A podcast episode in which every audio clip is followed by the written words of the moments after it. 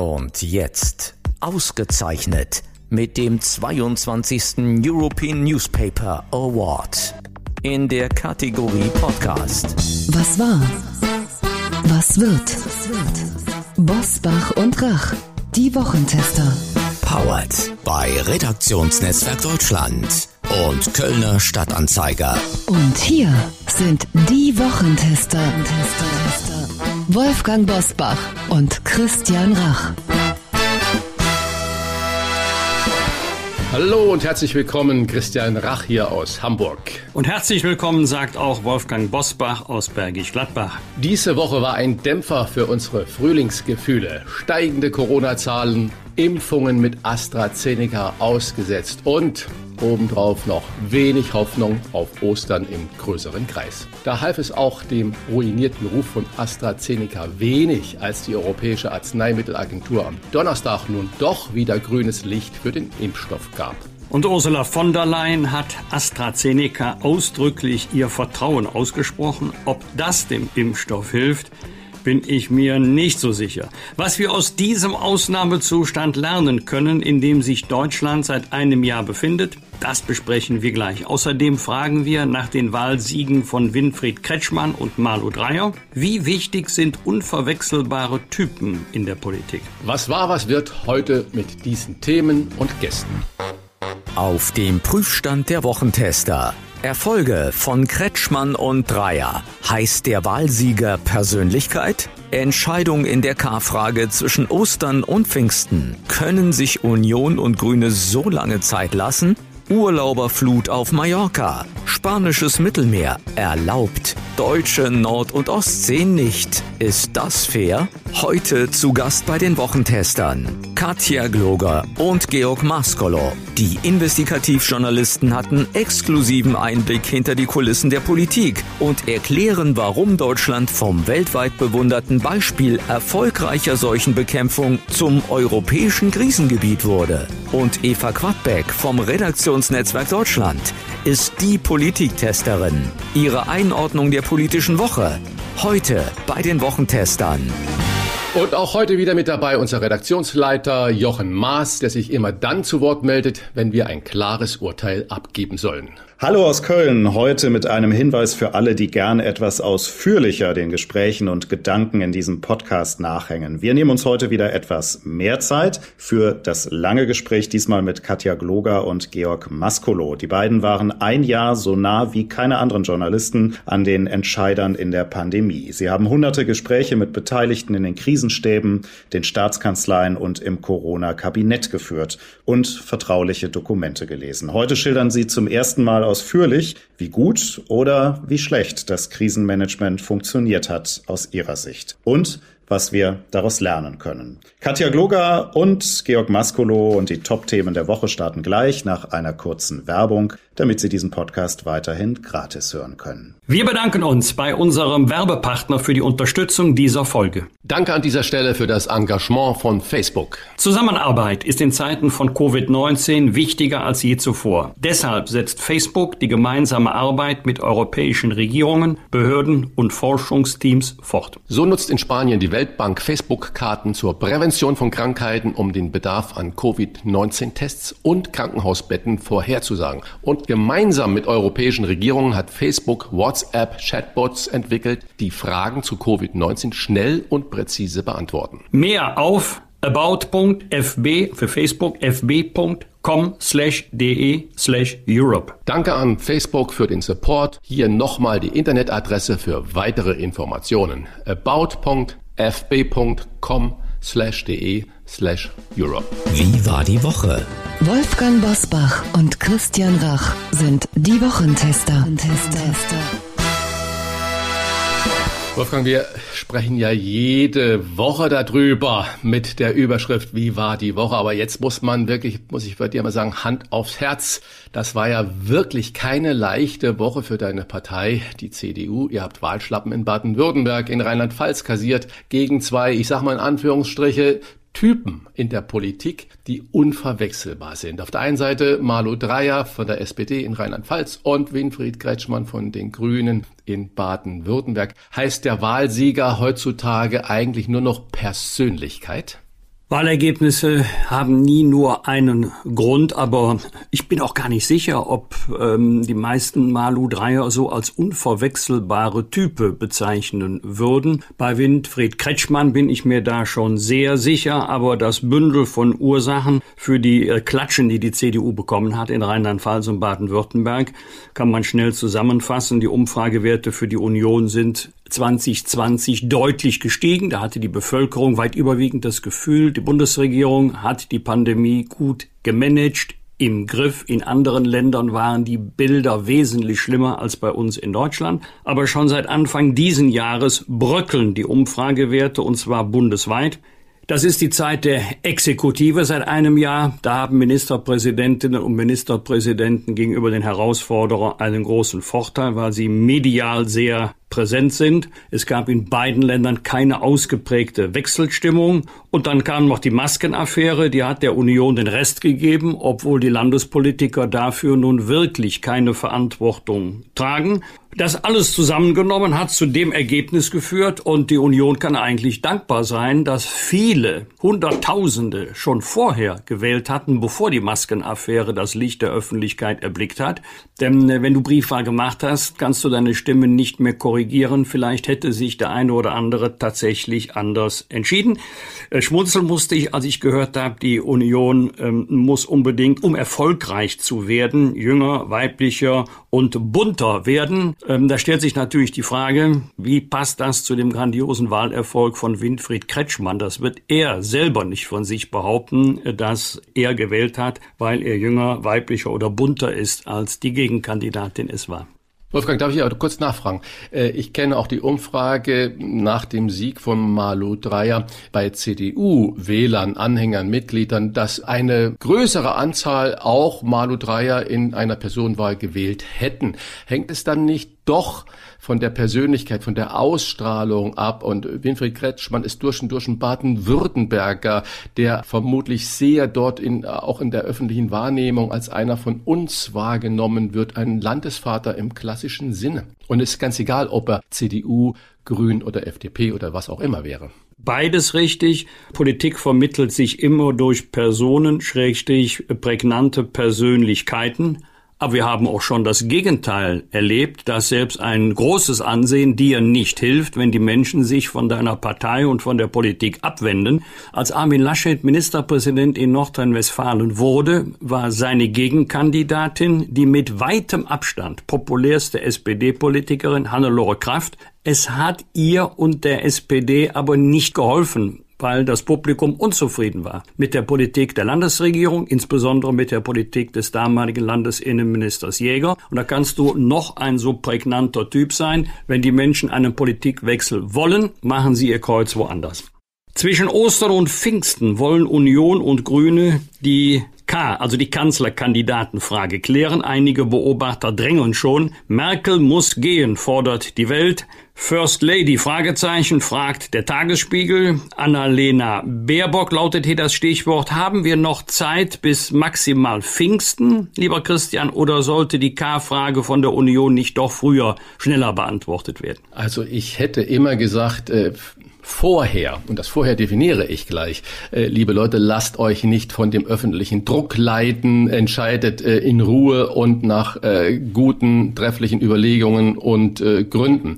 Aber in der heutigen Situation mit äh, dieser ganzen, ich will nicht sagen Bestechungsaffäre, sondern sich Bereicherungsaffäre, Rafke-Affäre und was da jetzt noch äh, auch die Woche mit dem CSU Abgeordneten im Bayerischen Landtag, ehemaliger Justizminister, was da alles gerade aufploppt, glaube ich, wären die beiden Parteien, CDU und CSU, sehr, sehr gut beraten, so schnell wie möglich jetzt eine Entscheidung zu machen, weil äh, die Menschen wollen Klarheit, die wollen nicht jetzt noch zwei Monate rumeiern, äh, von den Führungen erleben und dann sich dann am Ende des Tages noch verhackstücken. Die wollen jetzt klare Perspektive Und die wollen jetzt jemand, an dem sie sich vielleicht orientieren oder auch abarbeiten können. Und ich denke, das Gebot der Stunde wäre jetzt für die beiden Schwesterparteien wirklich äh, Klartext zu reden, so wie wir das ja auch immer versuchen und Schluss mit dem Rumgeeier. Äh, wer wird was wann? Es gibt ja eigentlich nur noch Laschet und Söder. Äh, Spahn, den wir ja mal äh, auch gefragt hatten, sag mal, mein lieber Spahn, der ist ja richtig weg vom Fenster. Also Laschet oder Söder. Und da haben wir, glaube ich, als Bürger den an, das Anrecht, äh, jetzt zu wissen, spätestens an Ostern, äh, wer die CDU, CSU in den Wahlkampf führen wird. Wolfgang, der Osterurlaub ist gerettet könnte man meinen, wenn man Buchungszahlen für Mallorca sieht und wenn man dann noch einen negativen PCR-Test bei der Einreise vorweisen kann, dann auf die Lieblingsinsel der Deutschen. Das Robert-Koch-Institut ruft, äh, stuft die Lieblingsinsel, wie ich gerade schon gesagt habe, nicht mehr als Risikogebiet ein und umgehend buchen die Deutschen ihren Urlaub. 300 zusätzliche Flüge in der Osterzeit bietet zum Beispiel alleine nur Eurowings an. Auf der anderen Seite steigen in Deutschland die Infektionszahlen beträchtlich äh, nach oben und man redet schon wieder über einen Lockdown. Wolfgang, so sehr sich die Urlauber und auch die Mallorquiner freuen, ist das fahrlässig und ist das ungerecht unserer Heimatregion gegenüber?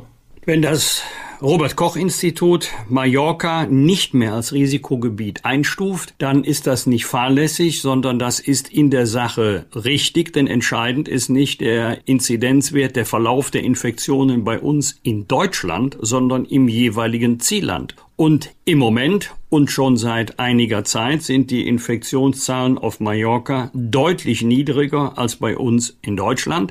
Du kannst ja nicht ein Land zum Risikogebiet erklären, was faktisch kein Risikogebiet, Klammer auf mehr, Klammer zu ist. Eine andere Frage ist es, ist es vernünftig, ist es verantwortbar, in Urlaub zu fahren? Da kann man nicht sagen ja oder nein, dann kann man nur darauf abstellen, wie sich diejenigen, die reisen, verhalten. Ich kann mich in Deutschland in ein Gebiet mit hoher Inzidenz stürzen und mich dort unvernünftig verhalten. Ich kann auch nach Mallorca fliegen und mich dort vernünftig verhalten.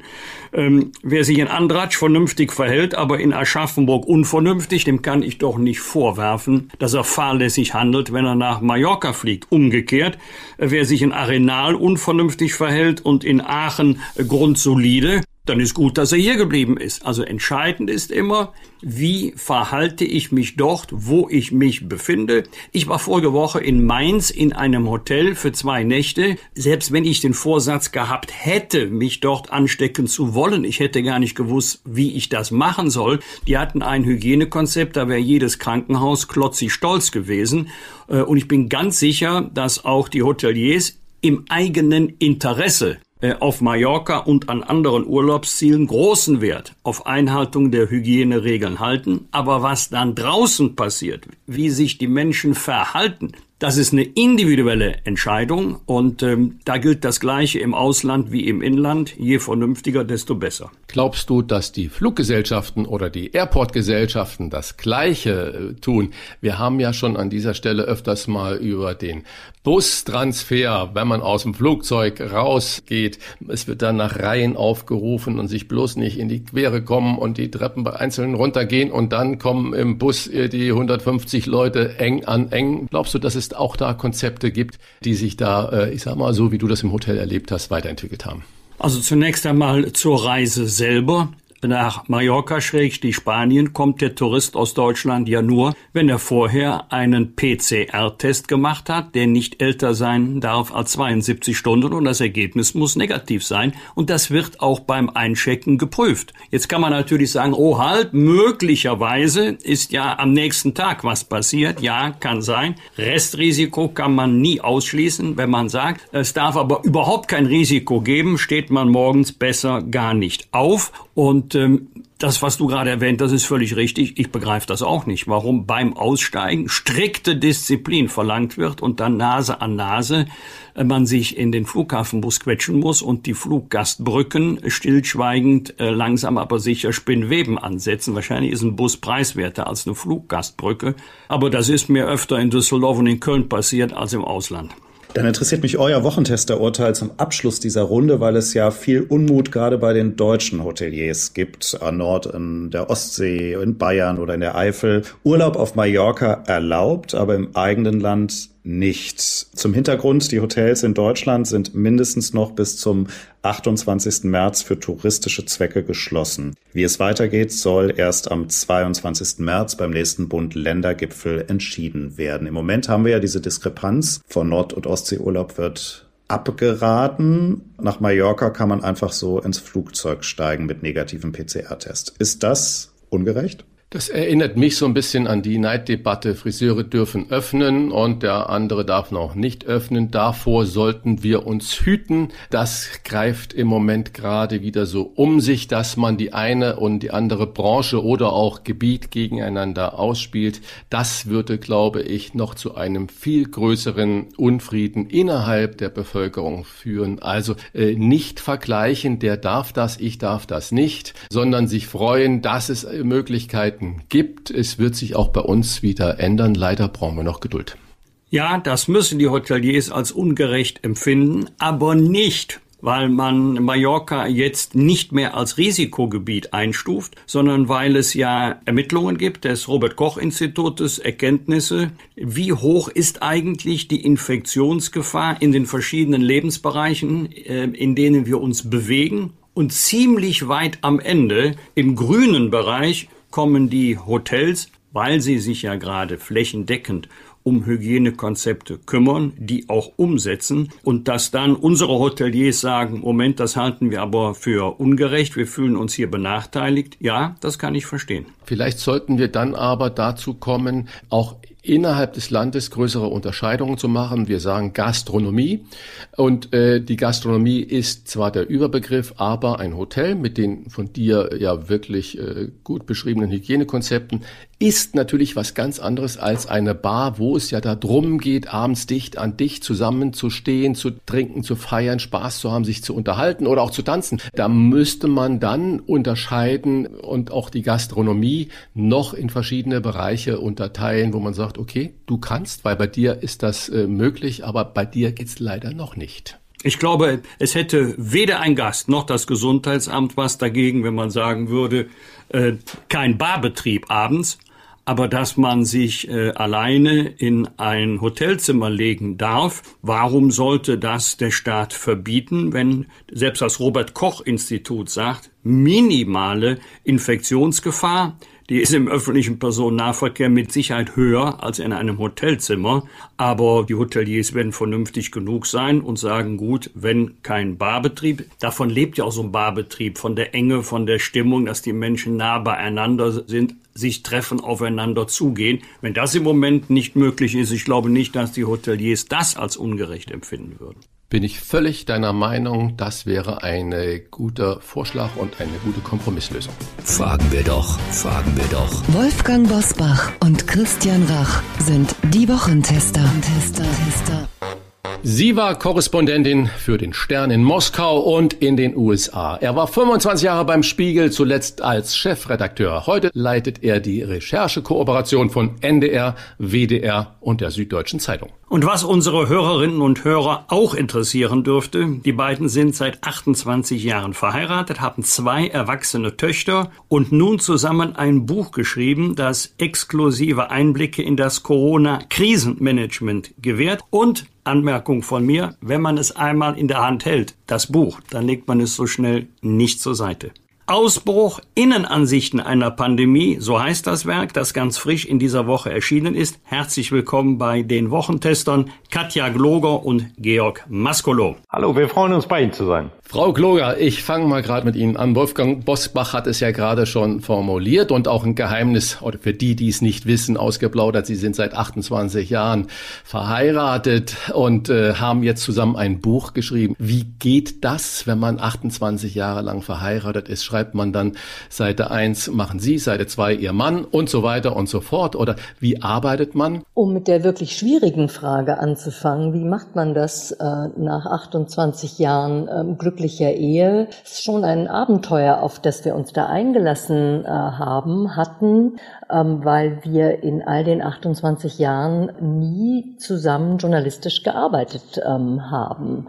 Und ähm, so haben wir eigentlich unter doppelten Lockdown-Bedingungen gearbeitet. Im normalen so Corona-Lockdown einerseits und andererseits in unserem persönlichen Lockdown, in denen wir uns so, thematisch ähm, ausgetauscht haben. Und dann hat, je, hat sich jeder mal an seinen Schreibtisch gesetzt und vor sich hingeschrieben. Und dann haben wir uns zusammengesetzt, haben die Köpfe zusammengesteckt und ähm, in Teilen intensiv debattiert debattiert, auch wirklich um Zeilen ähm, und um Worte und ähm, haben uns jeden Abend ähm, gesagt, ich liebe dich trotzdem noch. Das ich will vielleicht eine Leistung. zusätzliche Anmerkung machen. Ähm, ich glaube, dass wir in diesem Fall jenseits von 28 Jahren Ehe und unserer jeweiligen beruflichen Erfahrung auch die perfekten Partner thematisch für dieses Buch gewesen wären. Wir haben wir mal der Beginn unserer Recherche, das ist ungewöhnlich, den können wir fast auf den Tag genau verorten. Es ist das dritte Februarwochenende.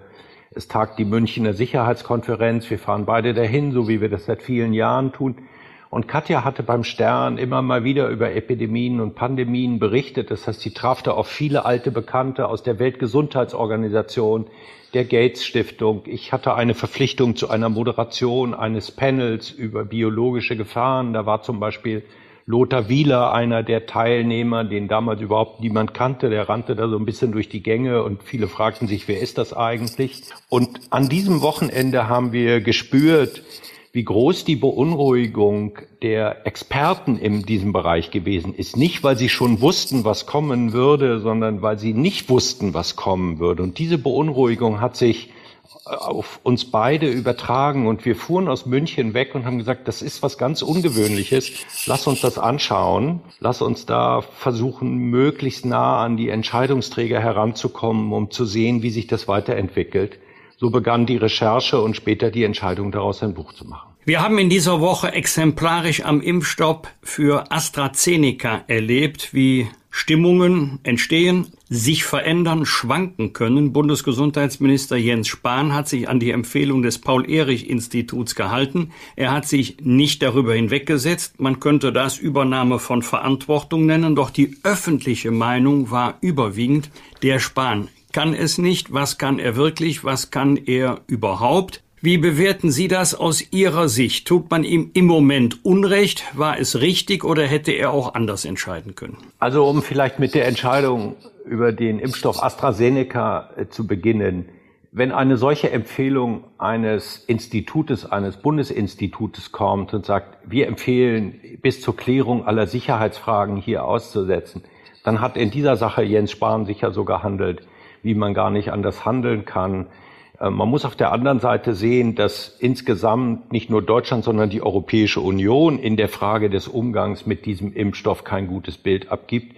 Wir erinnern uns, es gibt, es gab die Entscheidung, gemeinsam europäisch Impfstoff einzukaufen, für eine europäische Impfstoffkampagne zu sorgen. Und jetzt erleben wir, dass die europäischen Staaten sich nicht einigen können, wann sie einen solchen Impfstoff für sicher halten. Vorher haben sie sich schon nicht einigen können über die Frage, wer ihn eigentlich bekommen soll, wenn man über 65 ist. Also wenn man Vertrauen schaffen will, dann muss in diesem Bereich es ganz sicher so sein, dass die Entscheidungen, die die Europäische Arzneimittelagentur trifft und die Entscheidungen, die die Mitgliedstaaten der Europäischen Union treffen, so sind, dass die Menschen sie auch noch nachvollziehen können. Sich impfen zu lassen oder nicht, ist am Ende eine Frage des Vertrauens. Irgendwann werden wir hoffentlich so viel Impfstoff haben, dass es nicht mehr um die Frage geht, wer darauf warten muss, sondern dass es um die Frage gehen wird, ähm, wer lässt sich auch impfen, wer hat Vertrauen in diese Impfstoffe. Und wir tun gut daran, auch jetzt alles dafür zu tun, um das Vertrauen in diese Impfstoffe nicht zu gefährden. Damit hat Georg ähm, ein wichtiges Stichwort genannt, ähm, Vertrauen. Ähm, und wenn wir uns die Entwicklung des vergangenen Jahres, wenn wir uns die ähm, einmal anschauen, dann sehen wir ja, dass sagen nach der ersten Phase im Frühjahr ist jetzt ein Jahr her, ähm, als so die Bewältigung der ersten Pandemiewelle, als die ja vergleichsweise erfolgreich verlief, dass das Vertrauen sagen der Bürger in den Staat, aber auch sagen des Staates in seine Bürger, dass das ja ziemlich gefestigt und ähm, dauerhaft schien. Und dann haben wir uns in so einen Sommer der Sorglosigkeit, wie wir ihn nennen, begeben, als wir im Grunde dachten, Mensch, wir haben doch die Lage so einigermaßen in den Griff. Wir sind ganz gut gerüstet für eine mögliche zweite Welle. Von einer dritten Welle äh, wagte irgendwie niemand zu sprechen. Da dachte auch niemand dran. Ähm, und im Herbst und im Winter hat sich herausgestellt, ähm, dass wir ja offensichtlich nicht gut genug vorbereitet gewesen sind auf die zweite und eine mögliche dritte Welle. Und was jetzt stattfindet, ist so ein Erosionsprozess ähm, des Vertrauens. Und das ist keine gute Entwicklung. Sie haben das beide gerade schon angesprochen, Vertrauen und Wolfgang Bosbach hat über Jens Spahn äh, gesprochen, dass er jetzt natürlich unglaublich in der Kritik steht und egal wie er was entscheidet, es ist am Ende des Tages äh, immer falsch. Äh, und man hat ihn sogar mal in der Bevölkerung als heimlichen oder besseren Kanzlerkandidaten betrachtet. Heute ist das Vertrauen futsch. Sie haben jetzt ein Jahr Corona aus nächster Nähe betrachtet. Wer wer war oder ist ein echter Kapitän in der Krise und wer ist ein Blender? Ja, wer ist ein Kapitän? Da würde ich die weibliche Form benutzen und sagen, es handelt sich um eine Kapitänin. Beeindruckend ist ähm, die Performance der Kanzlerin, weil man sagen muss, dass sie zu denen gehört, die das Wesen dieser Pandemie sehr früh verstanden hat, dass sie sehr früh verstanden hat, dass nur wenn man eigentlich schon handelt, bevor das Feuer überhaupt zu sehen ist, ähm, man eine Chance hat, das Schlimmste zu verhindern. Wir erinnern uns vielleicht alle im vergangenen Jahr, als Sie im CDU-Vorstand auf einmal mit der Zahl von 19.200 Infektionen zu Weihnachten kommt. Und dann gibt es viel Kritik, auch in Ihrer eigenen Partei. Cassandra Merkel, Angela äh, rechnet wieder. Das hat sie auf eine beeindruckende Art und Weise äh, gesehen und man muss sagen, versucht durchzusetzen. Auf der anderen Seite gibt es eine berechtigte Kritik in vielen Ländern und wenn man sie in der Nussschale zusammenfassen würde, dann heißt sie, der Bund ist gut darin, uns viel abzuverlangen, aber an den entscheidenden Stellen, wo er selbst liefern müsste, wo die Regierung Merkel selbst liefern müsste, da ist sie auch nicht gut genug. Ich nenne als Stichwort die Corona-App, aber ganz sicher auch die Frage der Beschaffung von ausreichenden Impfstoffen. Es ist ja jetzt ein Bild gezeichnet worden. Das heißt, das habe die EU verbockt. Ganz sicher trägt die EU nach unseren Recherchen ihren Teil der Verantwortung in all dem. Aber wenn man so wie wir das Jahr über die Verhandlungen über den Impfstoff verfolgt hat, wenn man auch die Protokolle der Verhandlungsgruppe gelesen hat, dann sieht man, dass es sich dabei tatsächlich immer um eine gemeinsame Anstrengung der äh, Mitgliedstaaten der EU und der Europäischen Kommission handelt. An den Verhandlungen ist teilweise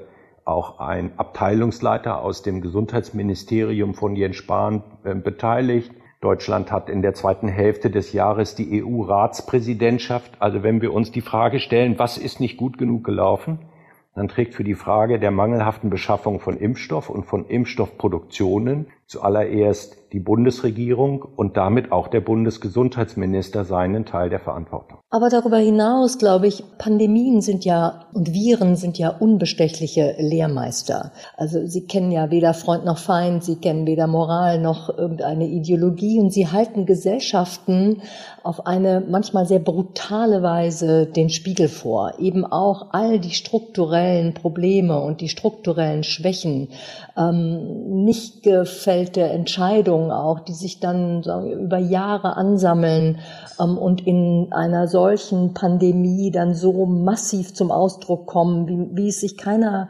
ähm, nur wünschen kann. Das sehen wir nicht nur in Deutschland, das haben wir in den Vereinigten Staaten gesehen, aber wir sehen es eben auch in Deutschland. Die Digitalisierung ist dafür natürlich das klassische Beispiel, dieses äh, jahrelange deutsche Trauerspiel. Und jetzt stehen wir da und können ähm, in den deutschen Schulen keinen anständigen äh, Wechsel- oder Hybrid Unterricht anbieten. Ihr Buch heißt Ausbruch und liest sich jedenfalls streckenweise wie ein Krimi und der beginnt am Rosenmontag 2020, als Gesundheitsstaatssekretär Thomas Steffen um einen eiligen Termin im Bundesinnenministerium bittet, um über das in Anführungszeichen Wuhan-Grippevirus zu sprechen, das am Anfang noch so genannt wurde. Nach diesem Rosenmontag drückt die Kanzlerin für unser Leben, so wie wir es bis dahin kannten, auf die Pausentaste, haben Sie jetzt ein Jahr später die Sorge, dass wir permanent zwischen Pause und Stopptaste hin und her drücken müssen? Oder glauben Sie, dass wir bald die Starttaste drücken können und dass sie auch gedrückt bleibt? Nein, die Sorge ähm, haben wir nicht. Ich glaube, wenn man in der Rückschau auf diese Pandemie äh, blicken wird, dann haben wir gute Aussichten, dass wir sagen werden, ein solches Ereignis ist historisch noch nie in so kurzer Zeit so gut äh, bewältigt worden. Und der Grund dafür liegt darin, dass uns in Rekordzeit Impfstoffe zur Verfügung stehen. Letztlich der einzige Weg, wie wir aus dieser Pandemie herausfinden werden. Aber der historische Vergleich hilft einem natürlich nicht allzu viel, weil die Menschen völlig zu Recht im 21. Jahrhundert sagen, dass sie sich jetzt auch nicht so viel dafür interessieren, wie es bei der spanischen Grippe oder noch früher äh, gewesen ist in der Sache. Ich glaube, dass es entscheidend sein wird, dass wir mitten in der Krise uns jetzt nicht zu sehr mit der Frage beschäftigen, was schiefgegangen ist. Das wird sicher etwas sein, mit dem wir uns für eine lange Zeit beschäftigen werden und auch beschäftigen werden müssen, um zu sehen, welche Fehler gemacht worden sind und was wir daraus ähm, lernen können. Das Entscheidende wird jetzt sein, die nächsten ähm, Schritte richtig zu planen. Dazu gehört, dass wenn genügend Impfstoff zur Verfügung steht, dafür zu sorgen, dass auch wirklich schnell geimpft werden kann, dass wir nicht in einer schwierigen und unübersichtlichen Bürokratie ersticken. Und die wichtigste Frage wird sein, weil das eines der großen Versäumnisse des vergangenen Sommers gewesen ist, dafür zu sorgen, dass ausreichend Impfstoff zur Verfügung steht, und zwar nicht nur bei uns und in den reichen Staaten der Welt, sondern in aller Welt. Der schwerste Fehler, den wir machen könnten, wäre jetzt in einen Wettlauf einzutreten zwischen den reichen Staaten, wer seine eigene Bevölkerung so schnell wie möglich impft und den Rest der Welt zu vergessen, nur um dann zu erleben, dass das Virus sich weiter ungehindert ausbreiten kann, wir vielleicht noch viel gefährlichere Mutationen erleben als die, die wir heute schon kennen, die dann zu uns zurückkehren und alles beginnt von vorne. Also wenn wir auf die schwierigsten Fragen, und einige davon liegen noch vor uns, nur die einfachsten Antworten finden, dann dürfen wir uns nicht wundern, wenn diese Pandemie mit all ihren schrecklichen Konsequenzen sich länger hinzieht, als das eigentlich sein müsste. Und es könnte ja vielleicht eine kleine Lehre sein, aus der Entwicklung des vergangenen Jahres zu lernen, kluge Prävention zu betreiben. Das betrifft nicht nur ausreichend Lager für ausreichend äh, Schutzmasken, die wir ja im vergangenen Jahr nicht hatten, ähm, sondern eben auch die Bereitstellung von ähm, Produktionskapazitäten für äh, Impfstoffe. Denn es kann ja durchaus sein, ähm, dass wir lernen müssen, mit diesem Virus und seinen Mutationen zu leben. Und auch da wird toi toi toi, wie eine Grippeimpfung, dann vielleicht ähm, die jährliche Impfung irgendwie helfen, dass wir nicht von einem Lockdown in den nächsten wandern. Sie haben gerade schon zwei wunderbare Stichworte gegeben, die Welt und der Wettlauf und Weltgemeinschaft und so weiter. Ich bin eigentlich überhaupt kein Anhänger der Fragestellung, was wäre, wenn? Wenn ich es jetzt aber doch mal einmal zulasse und äh, zurückschaue an dem Zeitpunkt, als Sie letztendlich auch gesagt haben, Mensch, da passiert irgendwie was Großes, das wollen wir begleiten und wir dann nach wie vor äh, der Meinung sind, dass Covid aus Wuhan stammt, kann man heute konstatieren, dass erstens die chinesische Regierung die Weltgemeinschaft zwei, drei Wochen zu spät informiert hat und die daraus resultierende Frage, ist die Geschwindigkeit der Information entscheidend für die Bekämpfung der Pandemie? In einer Pandemie ist äh, Zeit und Tempo mit die wichtigste Währung neben der Geduld der Menschen. Ähm, und von dem, was wir recherchieren konnten, von dem, was wir wissen, ähm, hat die chinesische Regierung zwar schneller und früher reagiert als ähm, in früheren Zeiten. Es gab ja schon mal eine Pandemie, sagen SARS-1 2003, da hatte sie über Monate sagen, das Virus bewusst vertuscht und äh, verlogen. Das war ähm, im vergangenen Jahr in diesem Maße nicht der Fall, aber es waren eben dennoch die zwei oder drei Wochen, entscheidenden Wochen zu spät. Äh, in denen sich das Virus ganz bequem reisend ne, in Flugzeugen auf den Weg in die Welt machen konnte. Ähm, und auch die Weltgesundheitsorganisation WHO hat in den ersten Wochen kein gutes Bild abgegeben, ähm, wohl eher aus politischer Rücksichtnahme und Vorsicht ähm, sich eben nicht entschieden, frühzeitig Großalarm zu schlagen und eine Pandemie auszurufen.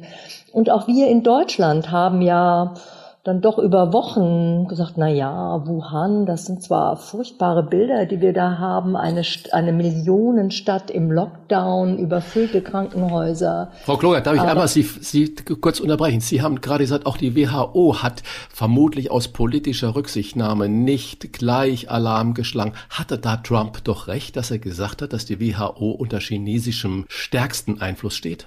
Die WHO muss, ähm, weil sie eben eine Weltgesundheitsorganisation ist, sie muss ähm, immer gewisse Rücks politische Rücksichten nehmen. Das hat auch mit den sogenannten internationalen Gesundheitsvorschriften zu tun, die der WHO Möglichkeiten geben, aber eben nicht über die Köpfe von Staaten hinweg. Sie ist also immer angewiesen auf die Kooperation und die Zusammenarbeit von jeweils betroffenen Staaten. Also sie musste in diesem Fall eine gewisse politische Rücksicht auf die ähm, Entwicklung in äh, China nehmen. Es war dennoch falsch, unserer Ansicht nach, nicht sehr viel früher, sehr viel deutlicher ähm, die Weltgemeinschaft ähm, zu alarmieren. Ich will vielleicht an einer Stelle ergänzen, die, die WHO gehört ja zu den, den ältesten Organisationen der äh, Vereinten Nationen. Und obwohl es früh diesen Traum gegeben hat von einer Organisation für die Weltgesundheit, die insbesondere auch als funktionierendes Frühwarnsystem für Pandemien dient, hat sie diesen Anspruch nie einlösen können teilweise aus eigenem Verschulden, weil es eine berechtigte Kritik gibt, dass sie viel zu lange überbürokratisiert, überpolitisiert gewesen ist. Aber am Ende darf man nicht vergessen, dass jede Organisation der Vereinten Nationen auch nicht viel besser ist als die Summe ihrer Einzelstaaten. Also hat man es mit China zu tun, die sagen, wir blockieren den Zugang zu einer Untersuchung in Wuhan. Und das haben wir ja bis in die vergangenen Monate erlebt, dass es praktisch ein Jahr gedauert hat, bis diese sogenannte Mission, um den Ursprung des Virus zu entdecken, sich überhaupt auf den Weg hat machen lassen äh, können.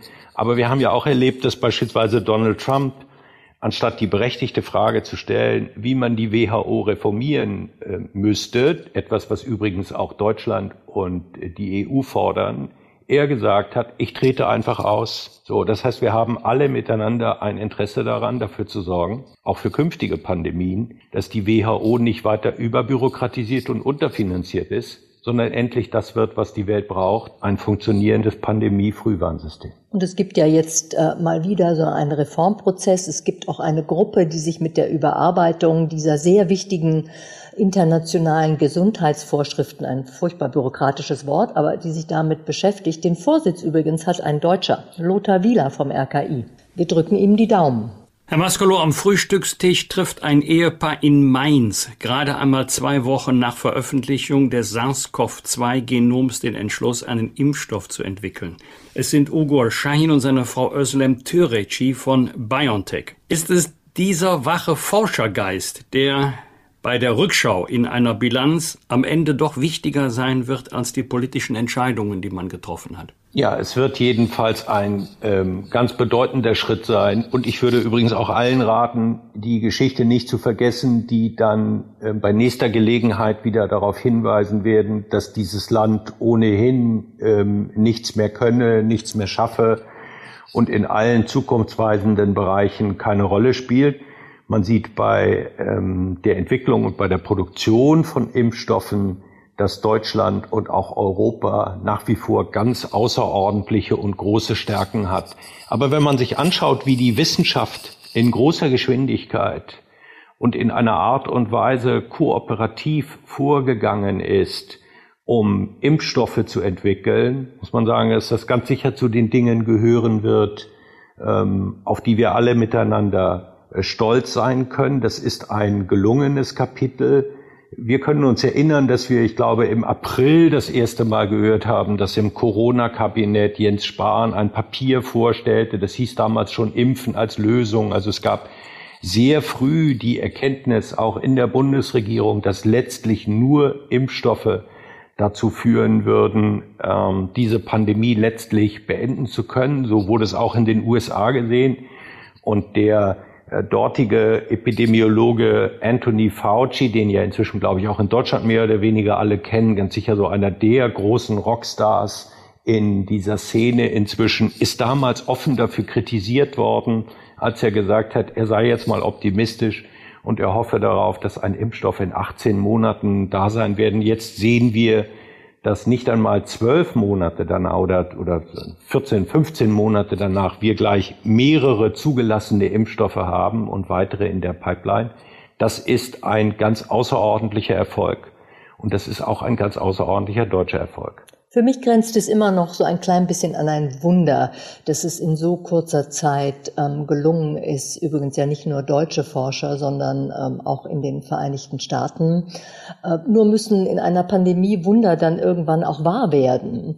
Und ähm, da geht es um die sehr wichtige Frage, die übrigens auch schon früh debattiert worden ist ähm, im vergangenen Jahr. Wie schafft es die Weltgemeinschaft, wie schaffen es die Staaten, für mögliche Impfstoffe ausreichend Produktionskapazitäten zur Verfügung zu stellen, Fabriken zu bauen, die Infrastruktur ähm, zu schaffen, die Logistik zu schaffen und letztlich diese, diesen Impfstoff in die Oberarme irgendwie der Menschen zu bekommen. Und da haben wir gesehen, ähm, dass Staaten, die pragmatischer vorgehen können, die vielleicht flexibler vorgehen können, als wir mit unserer deutschen irgendwie Gründlichkeit, die ja dann oft auch eine sagen, Bürokratisierung zur Folge hat. Staaten wie die Vereinigten Staaten, da hat es äh, besser geklappt und klappt besser. Die Menschen werden schneller geimpft und die Produktionskapazitäten sind da. Kommen wir mal wieder zurück von der Welt äh, nach Deutschland und Sie haben gerade schon so wunderbare äh, Wörter gesagt. Rockstar, ein Virologe ist plötzlich ein Rockstar.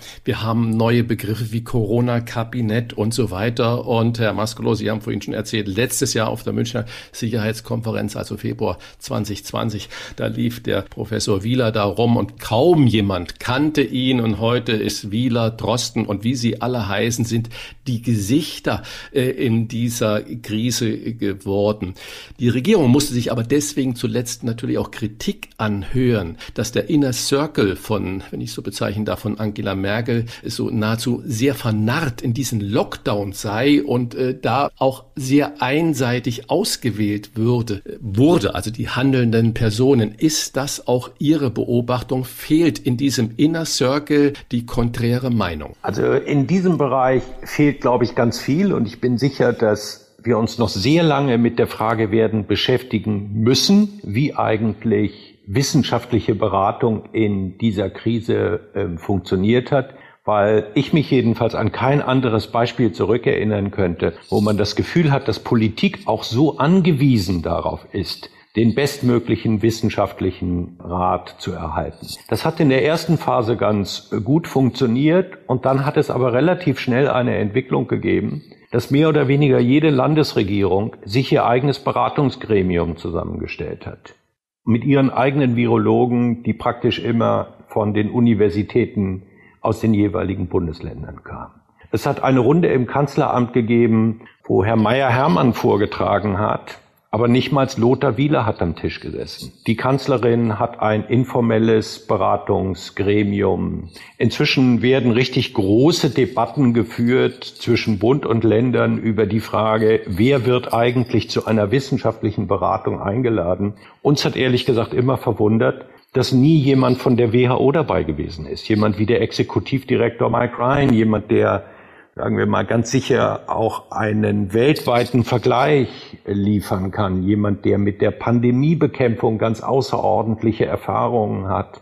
Also ob wir uns an allen Stellen bei der Frage, wie wir wissenschaftliche Diskussion organisiert und wie wir auch dafür gesorgt haben, dass sie möglichst in einem Gremium zusammengefasst, soweit es denn irgend geht, ausdiskutiert und dann der Politik präsentiert wird, was wissen wir, was wissen wir nicht, worauf können wir uns einigen? Und was bleibt streitig, da würden wir dann doch ein Fragezeichen machen. Frau Kloger, Sie schreiben unter anderem, Ostern 2020 war eines der ruhigsten und zugleich eines der beunruhigsten Feste in der Geschichte des Landes.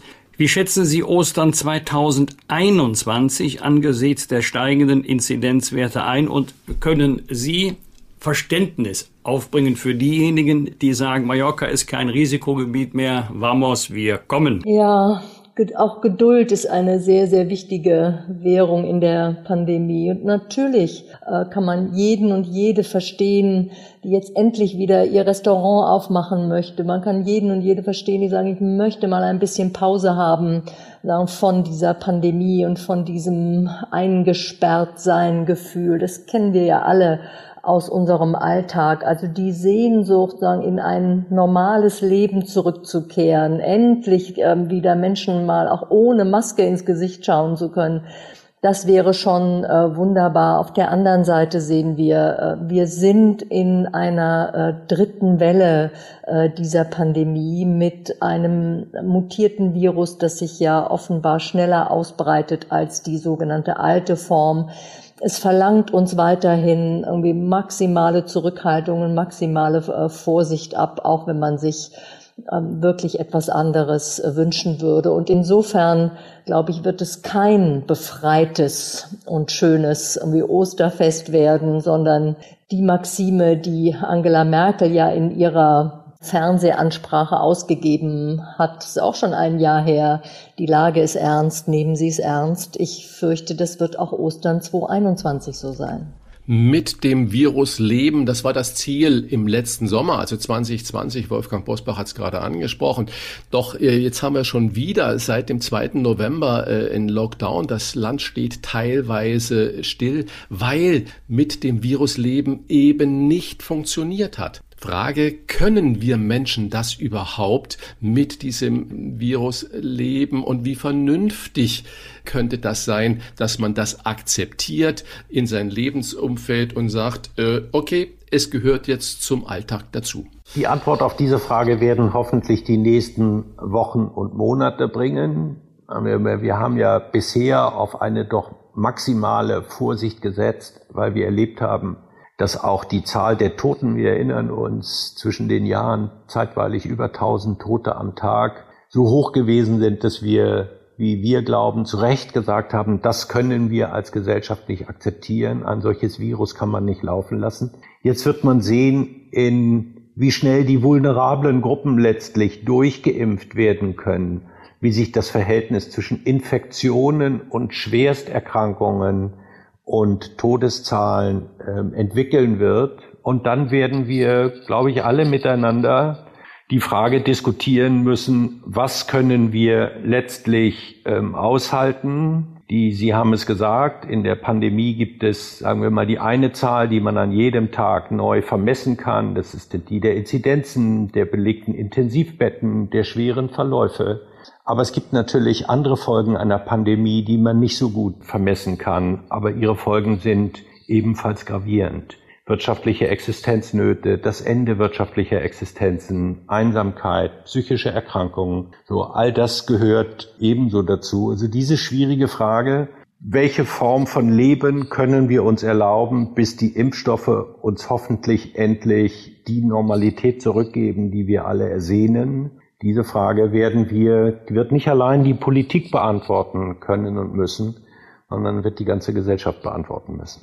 Ich glaube nicht, dass wir mit diesem Virus so leben können. Ich denke, dass es dazu zu gefährlich ist und sich ähm, auch zu schnell verbreitet ähm, in seiner Geschicklichkeit zu mutieren. Also deswegen sind alle Hoffnungen auf Impfstoffen, aber darüber hinaus vielleicht wir sehen ja, dass wir ähm, als Menschen, dass wir der Natur ja viel zu sehr auf die Pelle gerückt sind in den vergangenen Jahrzehnten. Die Viren haben uns gefunden. Sie sind von Tieren auf Menschen übergesprungen. Und ähm, das wird wahrscheinlich auch in Zukunft so sein, dass wir mit immer neu auftretenden Infektionskrankheiten, die sich zu Pandemien entwickeln können, ähm, zu tun haben werden und dass wir uns dieses Risikos gewahr sein müssen. Das heißt letztlich, müssen wir irgendwie lernen, einen anderen Umgang mit Natur zu finden. Und ähm, das vor dem Hintergrund der wirklich großen, großen äh, Krise, die wir haben. Und das ist die äh, Klimakrise, auf die wir ja auch noch keine wirklichen Antworten gefunden haben. Herr Mascolo, von Bertolt Brecht stammt das Zitat. Ja, mach nur einen Plan, sei nur ein großes Licht, mach noch einen zweiten, gehen tun beide nicht es sind ja doch relativ viele im Publikum, die mittlerweile die Haltung eingenommen haben. Also so einen richtigen Plan, einen längerfristigen Plan hat die Politik nicht. Teilen Sie diese Einschätzung? Und wenn Sie diese Einschätzung teilen, kann es sein, dass das daran liegt, weil ja die Politik nur in Zeiten der Pandemie sehr schwer voraussehen kann, wie eine solche Pandemie tatsächlich verläuft. Denn das hängt ja auch ganz entscheidend vom Verhalten eines jeden Einzelnen ab. Ja, es gibt keinen Plan. Es gab den Plan, bis zum vergangenen Herbst auf jeden Fall einen erneuten Lockdown zu verhindern. Dann hat man gesehen, dass die Zahlen das letztlich nicht mehr hergeben. Dann hat man gehofft, mit einem kurzen Tritt auf die Bremse der Ruhemonat November aus der Sache wieder rauszufinden. Und jetzt sind wir im März und suchen immer noch einen Weg heraus. Und ich kann tatsächlich im Moment keinen Plan erkennen. Ich würde auch sagen, dass so gut wie wir uns in der ersten Phase geschlagen haben, so sehr muss man leider sagen, dass dieses Land im Moment mehr Fehler macht, als man eigentlich denken würde, dass es in einem so gut organisierten Land wie dem unseren möglich sein sollte. Aber der Weg heraus werden am Ende nur Impfstoffe sein. Und dann, Katja hat es gesagt, in der Pandemie können nicht nur Klinikbetten knapp werden, sondern auch die Geduld der Menschen. Wir haben nie daran geglaubt, dass sich ein Land letztlich alleine mit Vorschriften regieren lässt, sondern die wichtigste Ressource in der Pandemie ist die Einsicht, die Überzeugung der Menschen, dass sie wissen, was sie tun sollen und dass sie sich aus freier Überzeugung zum Schutz ihrer eigenen Gesundheit und der ihrer Mitmenschen an eben diese Regeln halten. Diese Bereitschaft mitzumachen ist nach unserer Überzeugung der Schlüssel diese Pandemie zu bewältigen und ganz sicher viel wichtiger als ziselierte Vorschriften, wie viele Menschen eines fremden Hausstandes, auch eine schöne Formulierung, früher sagte man zu fremden Hausstand Freunde, wie viele man abends ähm, treffen darf oder nicht. Also wir müssen sehen, dass wir diese Gemeinsamkeit aus diesem Sturm, in den wir da alle miteinander gekommen und geraten sind, so gut wie möglich aus ihm wieder herauszufinden. Und die einzige sichere Lehre aus allen Pandemien, die man ziehen kann, ist, dass vernünftige und solidarische Gesellschaften dass denen das besser gelingt als unvernünftige und unsolidarisch. Nennen wir mal Plan Perspektive. Das heißt, äh, ein Plan soll uns eine Perspektive geben, wie wir wieder in die Normalität äh, zurückkommen. Und Sie haben gerade das wunderbare Wort Überzeugung in den Mund genommen. Braucht es nicht mal wieder eine überzeugende Ansprache unserer Kapitänin, wie Sie ja vorhin gesagt haben, Angela Merkel hat ja eigentlich bis dato einen ganz guten Job gemacht oder die einzige, die da wirklich schon äh, früh erkannt hat, wo sich das Ganze hin entwickelt, braucht es nicht leidenschaftliche, überzeugende Ansprachen der Bundeskanzlerin, dass sie die Leute weiter motiviert und mitnimmt und sagt, wir bieten Perspektive. So eine Art Druckrede.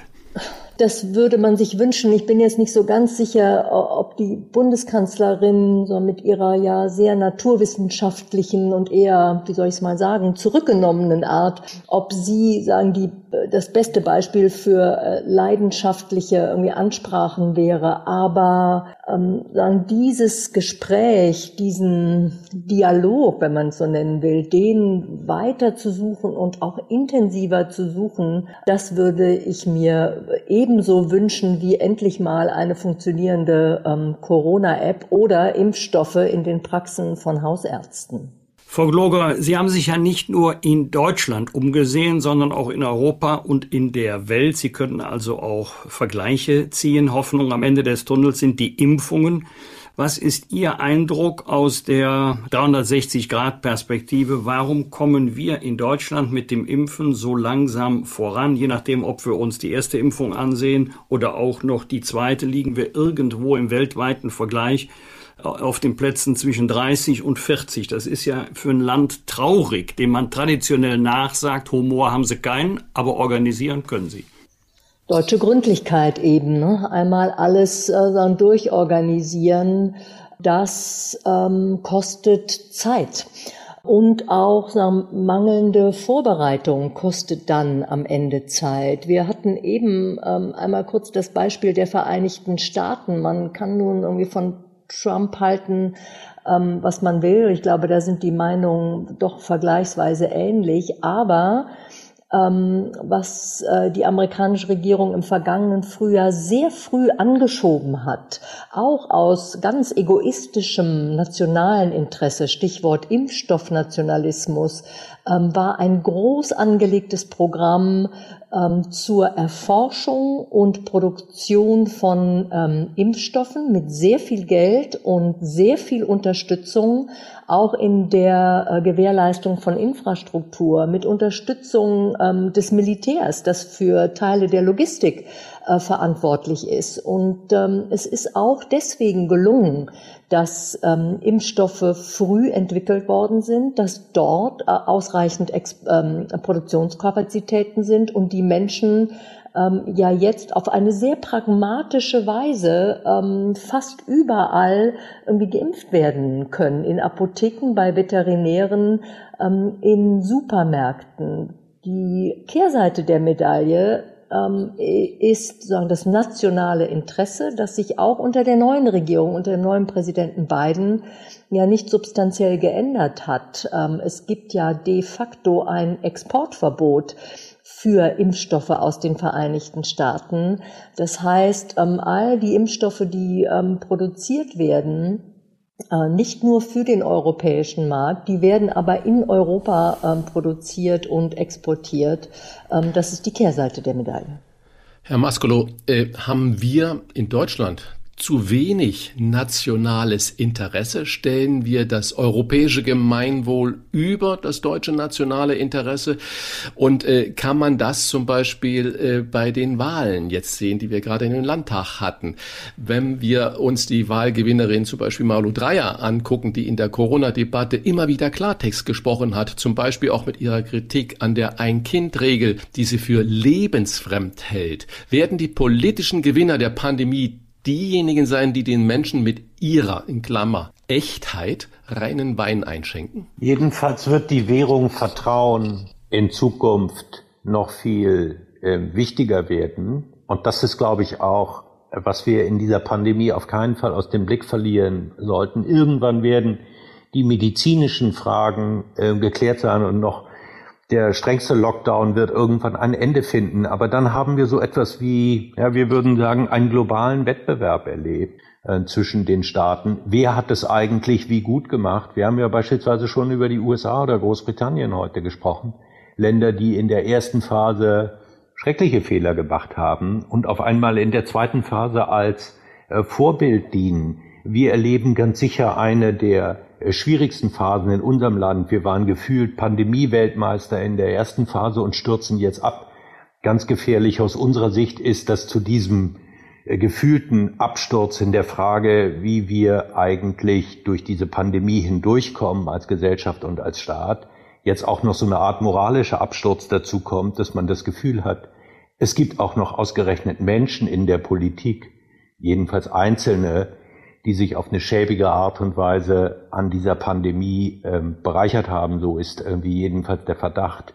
Also wir haben ein großes Interesse daran, dass wir, haben wir am Ende gestärkt und nicht erschüttert auch als Gesellschaft aus dieser Phase herausfinden. Und um zu Ihrem frühen Punkt zurückzukommen, den Sie machten, müssen wir unser nationales Interesse im Auge behalten.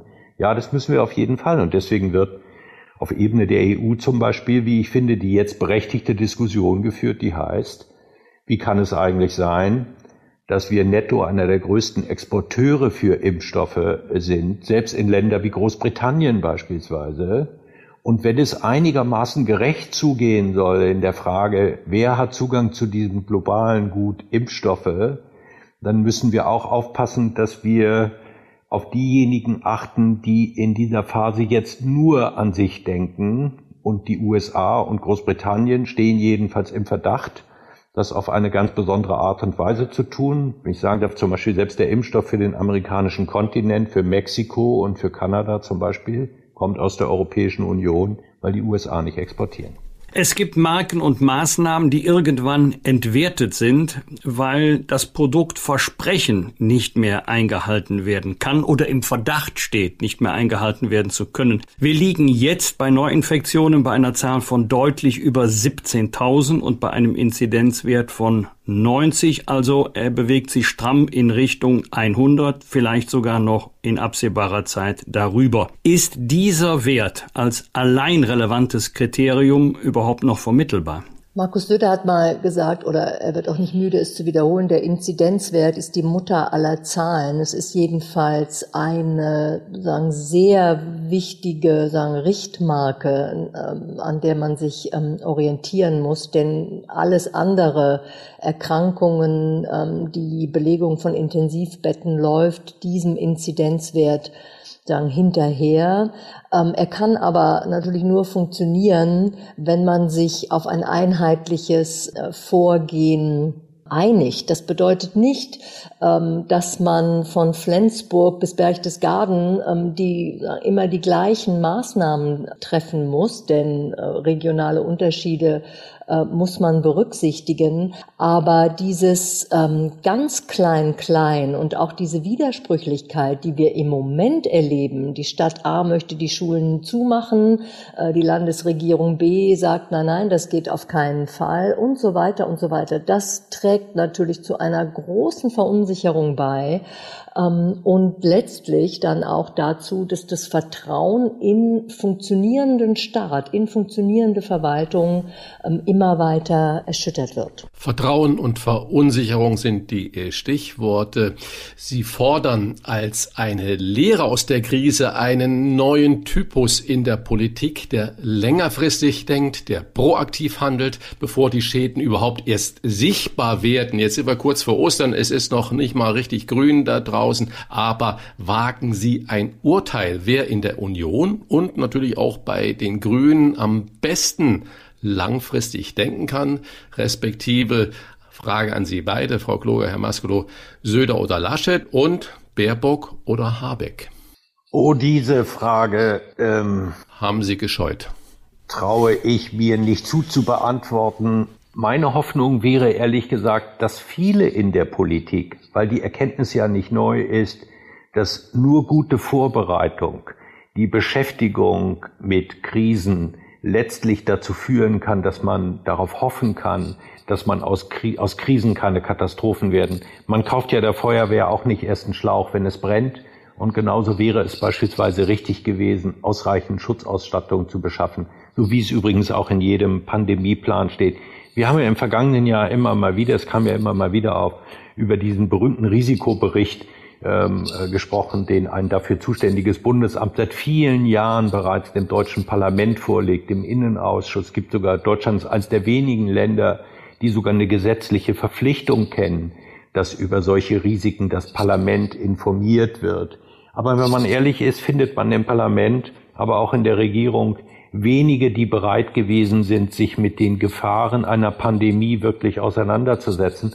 Und damit das hier jetzt kein einfaches Politbashing ist, würde ich sagen, für die Medien gilt das ja auf eine ähnliche Art und Weise.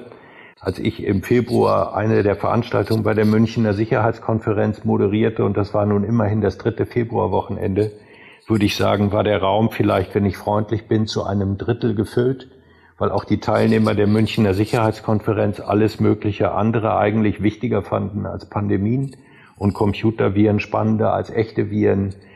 Das sollte uns nicht wieder passieren. Wir haben festgestellt, dass wir alle miteinander Gefahren aus der Natur auf eine schreckliche Art und Weise unterschätzt haben, uns nicht gut genug vorbereitet haben. Und daraus zu lernen, um hoffentlich die nächste Krise, sei es eine Pandemie, die sich abzeichnende Klimakatastrophe oder welches denkbare Szenario auch immer, so gut es denn irgend geht zu bewältigen, das ist aus unserer Sicht die wahre Lehre, die aus dieser Pandemie gezogen werden sollte. Die Kanzlerin hat in einer der Besprechungen einen Satz gesagt, den wir ganz beeindruckend fanden. Sie sagte nämlich, äh, wir müssen gemeinsam dafür einstehen, was wir nicht schaffen. Und sagen, diese Erkenntnis würde ich mir irgendwie wünschen für Laschet und Söder, für Baerbock und Habeck, egal in welcher Funktion ähm, sie uns ähm, in den kommenden Monaten und Jahren begleiten. Ich habe mich nur gerade ganz kurz äh, zwischendurch zu Wort gemeldet, weil ich mich noch gut erinnern kann an die Themen Lükex-Übungen 2007 und 2012. Ein Krisenszenario war ja in den Übungen eine weltweite Pandemie, Pandemie mit einem Coronavirus. Ich kann mich auch noch daran erinnern, das müsste 2015, 2016 gewesen sein, dass der damalige Bundesinnenminister Thomas de Maizière einen Krisenbewältigungsplan vorgelegt hat im Rahmen Kompetenz Zivilschutz. Dafür ist er aber auch veräppelt worden, dafür ist er aber auch kritisiert worden. Ich kann mich noch an manche Zeile erinnern, hier schürt ein Bundesinnenminister Panik. Ähm, die Gefahr besteht ja immer, dass dann, wenn ein Politiker sagt, Achtung, hier könnte das passieren, wir müssen Vorsorge treffen, dass es dann diese Form von Kritik gibt. Ja, da haben Sie recht und auch diese Episode ist uns natürlich noch einmal ähm, wieder begegnet und es gäbe irgendwie noch weitere. Jetzt würden wir allerdings einen Unterschied machen, Herr Bosbach, zwischen, sagen wir mal, dem öffentlichen Warnen und Mahnen und dem, was man ähm, still machen kann. Sie haben diese Übungen angesprochen. Diese Übungen enden dann ja immer mit ähm, einem Empfehlungsteil. Und der erste Teil dieser Empfehlung ist eigentlich immer, nicht vergessen, ausreichend Schutzausstattung beschaffen. Wir kannten nicht einmal im Januar und Februar, als wir alle schon die verstörenden Bilder aus Wuhan gesehen haben, eine Art stillen Alarm, dass man sagt, na ja, da könnte jetzt wirklich was auf uns zukommen. Lass uns doch bitte mal überprüfen, ob die, so wie es im Pandemieplänen steht, Schutzausstattung eigentlich vorhanden ist. Ich bin sicher, dass wenn wir zurückschauen werden auf diese Pandemie, wir verschiedene Bereiche identifizieren werden, auch staatlichen Handelns, wo es wir feststellen werden, dass klug immer derjenige ist, der das Beste hofft, aber sich im Zweifel auch, jedenfalls da, wo es möglich ist, auf schlimmere Szenarien gut äh, vorbereitet hat.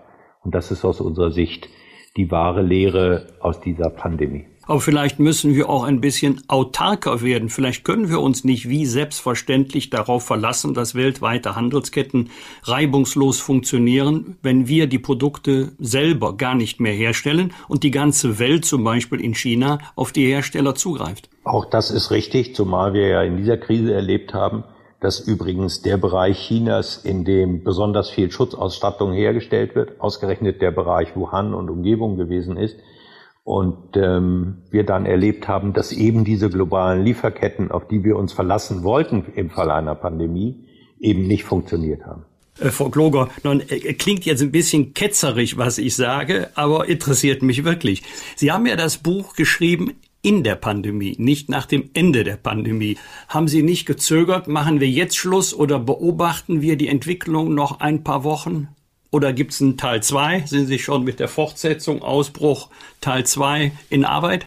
Wir hoffen, dass es zu Ausbruch Teil 2 äh, nicht kommen äh, muss ähm, und haben ja eigentlich sagen darauf ein bisschen darauf gehofft, dass wir zum Ende sagen, des vergangenen Jahres ähm, das Schlimmste hinter uns haben. Also dass die dass Impfstoffe auf dem Markt sind, dass die Impf Impfkampagnen anlaufen ähm, und dass es dass das Licht am Ende, die Hoffnung am Ende des Tunnels, dass die jeden Tag irgendwie größer wird, dass wir es mit einer dritten Welle zu tun haben äh, würden. Das hätten wir uns in dem Maße auch auch nicht vorstellen können können. Und umso mehr gilt ja eigentlich, die kleine Lehre daraus, ähm, dass wir lernen müssen, Vorsorge zu treffen. Und zwar nicht nur, was Lager für Schutzmasken und Schutzausstattungen betrifft, die zweifelsohne sehr wichtig sind, sondern das, was uns einer der Katastrophenschützer Herr Geier, mit dem wir sehr viele Gespräche führen konnten im vergangenen Jahr, was er uns so unter diesem großen Wort äh, Resilienz äh, vorgestellt hat, dass wir als Gesellschaft irgendwie lernen müssen, mit diesen Risiken ähm, in gewisser Weise zu leben, auch die Widersprüche äh, aushalten zu können, sozusagen auch immer wieder auf schwankendem Grund stehen zu müssen. Und dass wir da der, der Politik auch einen gewissen wie soll ich sagen, Vertrauensvorschuss geben äh, müssen, die dann mit ihren Entscheidungen ähm, diese Vorsorge irgendwie treffen kann, die sich möglicherweise nicht gleich im nächsten Wahlergebnis ähm, auszahlt. Ausbruch Innenansichten einer Pandemie, so heißt das Buch von Katja Gloger und Georg Maskolo, das in diesen Tagen erschienen ist. Eine Leseempfehlung von uns für alle, die sagen, ich möchte mich einmal ganz umfassend und ganz objektiv informieren und mir dann selbst ein Urteil bilden. Vielen Dank für das Gespräch und bleiben Sie gesund. Vielen Wir Dank, bleiben uns. Sie wohl auf. Vielen Dank für die schöne Aufklärung und Ihre klaren Standpunkte. Danke sehr. Fragen und Anregungen für Bosbach und Rach? Kontakt at diewochentester.de wir bedanken uns bei unserem Werbepartner für die Unterstützung dieser Folge. Danke an dieser Stelle für das Engagement von Giro, dem österreichischen Hersteller für E-Bikes im Retro-Look. Gerade im Lockdown haben ja viele das Fahrradfahren wieder für sich entdeckt. Giro E-Bikes sehen aus wie ein ganz normales Fahrrad und haben einen versteckten Motor, der flüsterleise ist und einen entnehmbaren Akku, was den Ladevorgang deutlich erleichtert. Giro E-Bikes können dank Freilauf auch wie ein normales Fahrrad gefahren werden und sind echte Leichtgewichte mit weniger als 20 Kilogramm. Sie sind außerdem Gewinner des E-Bike Design Awards des Magazins Focus. Und das Beste, während viele Hersteller wegen der hohen Nachfrage nicht liefern können, sind Giro E-Bikes in allen Modellen verfügbar, denn Giro entwickelt und fertigt die Räder nicht irgendwo auf der Welt, sondern in Österreich in der Steiermark, also made in Austria. Giro E-Bikes sind in drei Rahmengrößen und verschiedenen Ausstattungsvarianten erhältlich und ausschließlich über den Webshop verfügbar, was sie auch preislich noch einmal attraktiver macht. Unter www.giro geschrieben groß G, dann klein eero.de können Sie kostenlose Probefahrten buchen und mit dem Gutscheincode Bosbach gibt es 50 Euro Rabatt auf ein Giro 2 Modell nach Ihrer Wahl. Das gab es noch nie. 50 Euro Rabatt, wenn Sie auf www.giro.de beim Kauf den Gutscheincode Bosbach eingeben. Giro wird geschrieben G-E-E-R-O. Alle Infos finden Sie noch einmal zum Nachlesen in den Show Notes unseres Podcasts. Die finden Sie, wenn Sie in der App, über die Sie uns hören, nach unten scrollen. Die Wochentester wünschen gute Fahrt mit Giro. Rauf und runter. Wolfgang Bosbach und Christian Rach sind die Wochentester. Wochentester.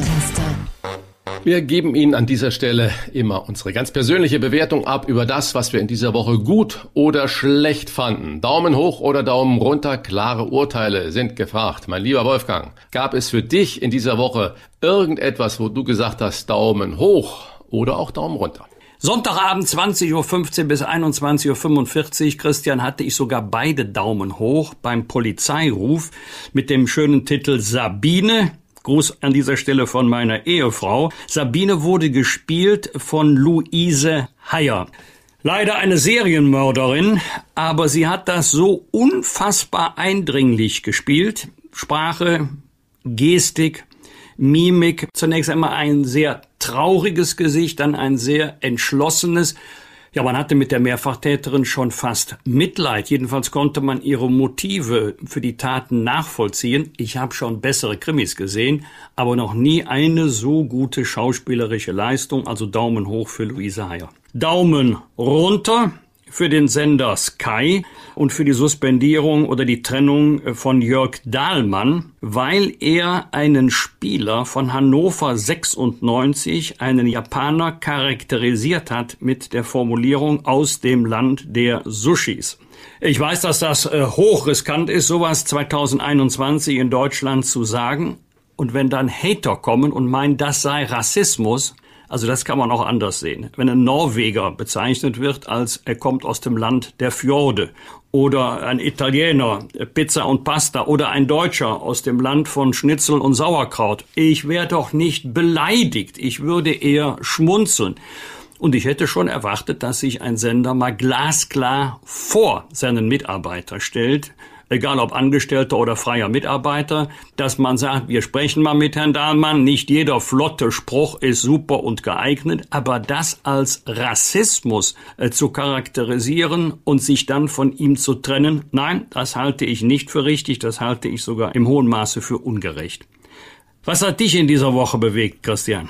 In Hamburg gab es einen Apotheker und wir haben ja gerade diese Debatte, wer bereichert sich wo dran an der Pandemie und äh, Maskenbeschaffung und was weiß ich, was da alles noch rumgeistert. Man sieht ja auch gar nicht die ganze Arbeit, die äh, für viele da zusätzlich kommt, äh, indem sie da unterstützend in den Apotheken zum Beispiel eingreifen. Und in Hamburg sagt ein Apotheker, ja, wir kriegen 6 Euro oder 6,50 Euro für die Abgabe von den Masken. Wir zahlen zwischen 1,50 Euro und 2 Euro im Einkauf und die Hälfte seines Erlöses spendet er. Das fand ich mal eine ganz großartige Aktion und auch ein Zeichen. Er sagt, ich habe natürlich auch Kosten damit und äh, wir machen auf der anderen Seite ein bisschen weniger Umsatz, äh, aber die Hälfte des Erlöses über die Abgabe äh, der Masken, der FFP2-Masken, die spende ich und die gebe ich weiter. Da kann ich nur sagen, Chapeau, das ist ein Beispiel, wo ich sage, ja, wenn da die Politik mal ein bisschen hingucken würde, das wäre schon äh, großartig.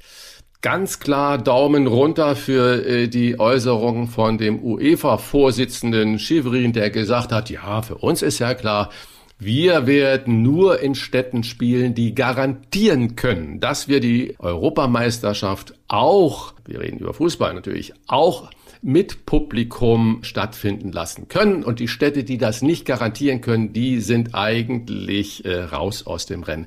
Wie kann sich so ein Fußballfunktionär da hinstellen und sich über diese ganzen Sorgen der Verantwortlichen der Pandemie, der Menschen erheben und sagen, ja, uns interessiert das gar nicht. Wir spielen nur dort, wo wir Publikum haben die ganze Idiotie, äh, Manchester gegen Mönchengladbach in Budapest, Inzidenzzahl 600, da ist es erlaubt, bei uns ist es nicht erlaubt, wir dürfen nicht nach England ohne in Quarantäne. Also äh, da sind Lösungen gefragt und nicht solche plumpen Äußerungen. Ein Kopfball zu viel, aber der erwähnte Hamburger Apotheker, den könnten wir gut für die CDU-CSU-Bundestagsfraktion gebrauchen. Ja, sehr gut, sehr gut.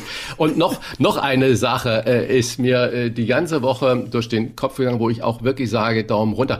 Wolfgang, als wir beide äh, letztes Jahr angefangen haben mit unserem Podcast, das war genau der Zeit, als Sputnik schon auf den Markt kam und natürlich äh, Putin PR-mäßig schlau gesagt hat, ich impfe auch meine Tochter damit. Wir haben als erster das auf den Markt gebracht. Bei uns wurde nur gelächelt über den russischen Impfstoff. Es kam noch nicht mal in den Gedanken, dass man sagt, okay, vielleicht sind die Russen ja äh, da wirklich schnell gewesen. Vielleicht haben die ja wirklich was Gutes äh, produziert, sondern wir haben das mit einer Überheblichkeit und Arroganz abgetan, wo ich äh, heute umso mehr noch den Kopf schüttel, als ich das letztes Jahr schon getan habe. Wenn die Argumente sind, wir strafen Russland, wir boykottieren Russland, dann kann man ja darüber sprechen. Aber das ist es ja nicht. Wir machen ja auf allen Ebenen nach wie vor Geschäfte mit Russland. Wir tönen ja immer nur und schütten den Kopf und äh, heben den Zeigefinger. Aber da haben wir absolut versagt, muss ich ganz ehrlich sagen. Also entscheidend ist nicht, kommt der Impfstoff aus Russland oder aus Rüsselsheim, sondern entscheidend ist, hilft er und kann er nach den Standards in Europa zugelassen werden als Impfstoff. Da wäre mir die Himmelsrichtung, aus der der Stoff kommt, relativ egal. dann ist es entscheidend, dass wir möglichst viel Impfstoff haben, den wir möglichst rasch verimpfen. Und den Satz, nun wollen wir aber doch in erster Linie mal dankbar sein, dass wir so schnell einen Impfstoff entwickelt haben, den möchte ich bitte nicht mehr hören, denn der Impfstoff soll ja nicht bestaunt werden, der Impfstoff soll verimpft werden. Jetzt stell dir mal vor, bei dir sind Einbrecher, du rufst die Polizei an, wählst dir 110 Einbrecher, bitte schnell kommen und der Polizist sagt, mit schnell ist hier erstmal gar nichts, seien Sie mal froh. Wir haben gerade neue Streifenwagen angeschafft, darüber sollten Sie sich freuen, wir können die jetzt nicht auch noch schnell zu Ihnen schicken. Die Politiktesterin. Wolfgang Bosbach und Christian Rach sind die Wochentester. Tester, Tester. Die Einordnung der politischen Woche heute mit der Leiterin des RND Hauptstadtbüros Eva Quadbeck. Frau Quadbeck, bei welchem politischen Thema sagen Sie in dieser Woche Daumen hoch? Der Daumen geht bei mir in dieser Woche eindeutig hoch beim Thema Klimaziel. Deutschland hat nämlich sein Klimaziel im Jahr 2020 erreicht. Es hat das Klimaziel sogar übertroffen. Wir haben 40,8 Prozent weniger Emissionsausstoß im Vergleich zum Jahr 1990. Allerdings, und äh, da senkt sich der Daumen jetzt doch ein bisschen zur Seite, ist es so, dass wir das Klimaziel ja nur erreicht haben, wegen der Pandemie, dadurch, dass wir aufgrund der Corona-Krise uns weniger bewegen konnten. Flugreisen waren weniger, die Leute sind weniger zur Arbeit gefahren und all das hat dann eben dazu geführt, dass es eben auch weniger Emissionen gab. Und da muss man sagen, dass wir in Bezug auf das Klima leider die Lektion noch nicht gelernt haben und das zu befürchten ist, wenn der Lockdown vorüber ist und die Pandemie vorüber ist, dass wir da zu alten schlechten Gewohnheiten zurückkehren. Und das wäre dann eben auch schlecht für Umwelt, Mensch und Natur. Und bei welchem Thema sagen Sie Daumen runter? Mein Daumen geht äh, runter beim Thema Pandemiebekämpfung. Inzwischen ist da ja wirklich so etwas wie Anarchie ausgebrochen. Und wenn die Lage nicht so ernst wäre, dann könnte man das Ganze tatsächlich satirisch betrachten. Also, dass sich jetzt Kommunen gegen ihre Landesregierungen auflehnen, dass sich einzelne Schulen gegen ihre Landesregierungen auflehnen, weil sie sagen, die Landesregierung schreibt uns vor, dass wir hier die Schulen öffnen müssen. Dabei haben wir Inzidenzwerte, die sind dreistellig und wir können unsere Schulen mit gutem Gewissen nicht öffnen. Die Landesregierung dann aber wiederum verfügt, ihr müsst es doch tun. Eltern und Schüler quasi in die Frontlinien zwischen dieser politischen Auseinandersetzung geraten. Das ist doch alles kein Zustand dann steht uns am kommenden Montag bei der nächsten Ministerpräsidentenkonferenz, in der es noch einmal um die Pandemielage geht, bevor, dass wir eine Verlängerung des Lockdowns bis Ostern bekommen. Es gibt aus meiner Sicht überhaupt gar kein konsistentes Konzept mehr, wie wir eigentlich dieser Situation begegnen wollen. Und ich finde, dass Bund und Länder eigentlich seit dem vergangenen Herbst von falscher Entscheidung zu falscher Entscheidung taumeln, beziehungsweise immer mal wieder so kleine Highlights da drin haben, dass sie doch sehen, was zu tun ist, dass sie aber nie die Kraft haben, das, was notwendig ist, auch wirklich umzusetzen. Unsere Politiktesterin bewertet auch, wer für sie in dieser Woche besonders positiv oder auch negativ aufgefallen ist. Verlierer der Woche ist für mich Herr Bosbach, es tut mir leid, dass ich das so klar sagen muss, aber Verlierer der Woche ist für mich eindeutig die CDU. Äh, sie hat eine historische Schlappe bei den Landtagswahlen in Rheinland-Pfalz und in Baden-Württemberg hinnehmen müssen. Und wenn man sich jetzt die neueste aktuelle Forsa-Umfrage anschaut, die CDU bzw. die Union bundesweit ist von 33 Prozent äh, noch vor vergangene Woche auf 29 Prozent regelrecht abgeschmiert. Damit ist sie eben auch unter diese magische Grenze von 30 Prozent gefallen. Und 30 Prozent ist nicht nur eine psychologische Grenze, sondern es ist eben auch die Grenze, bei der Politikwissenschaftler sagen, wer dauerhaft über 30 Prozent liegt, kann sich als Volkspartei bezeichnen. Wer dauerhaft darunter liegt, ähm, ist es eben nicht mehr. Nun ist die Union ja nicht dauerhaft darunter, aber trotzdem ist das eben eine besonders schmerzhafte Grenze für die Umfragen. Und äh, wenn die Union jetzt nicht schnell eine Antwort in der K-Frage findet, also wer eigentlich als Kanzlerkandidat für die Union in diesen Bundestagswahlkampf ziehen soll, dann wird es schwierig und dann werden die Umfragewerte weiter runtergehen und das Gleiche gilt auch für inhaltliche Fragen. Noch äh, steht die Union ja ohne Wahlkampfprogramm da und ähm, ja, man muss einfach feststellen, nach 16 Jahren Merkel ist diese Partei erschöpft und inhaltlich entleert und da hat der neue Parteichef Armin Laschet wirklich eine große Aufgabe vor sich, die Partei jetzt in wenigen Wochen neu aufzustellen. Ich halte das für ein extrem schwieriges äh, Unterfangen für ihn, da er im Moment ja nun auch noch als Ministerpräsident das äh, größte Bundesland der Republik durch die Pandemie führen muss. Frau Quadbeck, wer ist Ihr Aufsteiger oder Ihre Aufsteigerin der Woche? Gewinner auf der anderen Seite, das liegt jetzt auf der Hand, sind die Grünen. Sie sind als Wahlsieger, als strahlende Wahlsieger aus der Wahl in Baden-Württemberg rausgegangen, können sich jetzt ihren Koalitionspartner aussuchen, ob sie äh, in der grün-schwarzen Koalition bleiben oder ob sie sogar eine Ampel unter grüner Führung mit SPD und FDP gründen. Und äh, auch in Rheinland-Pfalz konnten sie erheblich dazu gewinnen. Die aktuelle Forsa-Umfrage, die ich gerade schon zitiert habe, sagt, dass die Grünen auf 21 Prozent hochgegangen sind.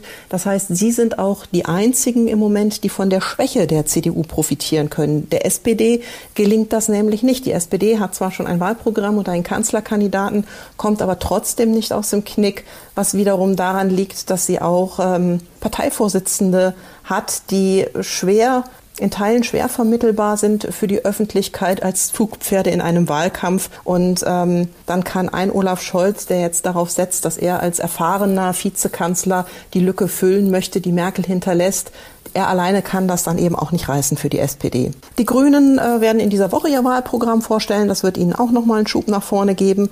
Und äh, in der K-Frage haben sie sich zwar auch noch nicht entschieden, aber anders als die Union sind sie gar nicht so unter Druck, weil sie eben im Grunde genommen als Außenseiter in der K-Frage gestartet sind.